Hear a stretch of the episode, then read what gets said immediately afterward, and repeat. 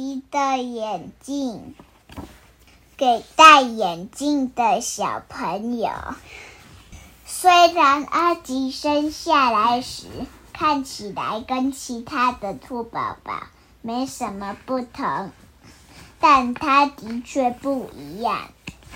医生说阿吉有很严重的近视眼，过不了多久，阿吉就听得懂这句话的意思了。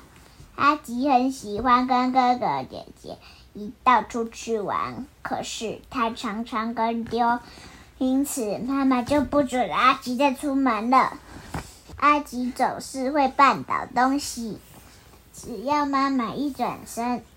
二姐玲玲就骂阿吉：“你就会了，麻烦了。”阿吉很努力的想要当妈妈的助手，可是咬出插舵。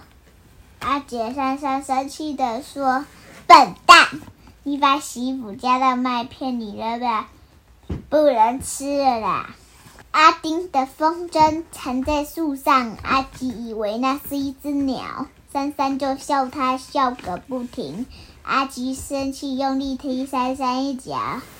那天晚上，妈妈送阿吉上床，妈妈安慰阿吉说：“忍耐一下，再等你长大一点，我就带你去配一副眼镜。”这一天终于到了，阿吉却是害怕起来。妈妈送他一个兔宝宝，鼓励他勇敢一点。检查眼睛花了好多时间，过几天眼镜配好了，阿吉戴上眼镜，果然看东西变得很清楚。阿吉甚至可以上市场帮妈妈挑选东西。珊珊护在玲玲耳边，故意大声的说：“阿吉好像长着长耳朵的猫头鹰。”玲玲痴痴的笑，更像机器人。阿丁说：“难看死了。”阿吉憎恨自己必须戴上眼镜，他宁可看不见东西，也不愿意给别人指下。第二天，妈妈要大家带阿迪去公园玩。阿丁抱怨说：“为什么他一定要跟着我们呢？一到公园就有人来大叫。”快来看，那是眼田鸡耶！眼田鸡就是青蛙。阿丁囧死了，玲玲真希望没有这个弟弟。